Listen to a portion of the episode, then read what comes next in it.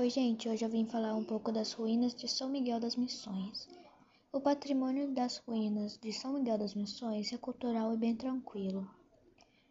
Ele é localizado no Mato Grosso do Sul.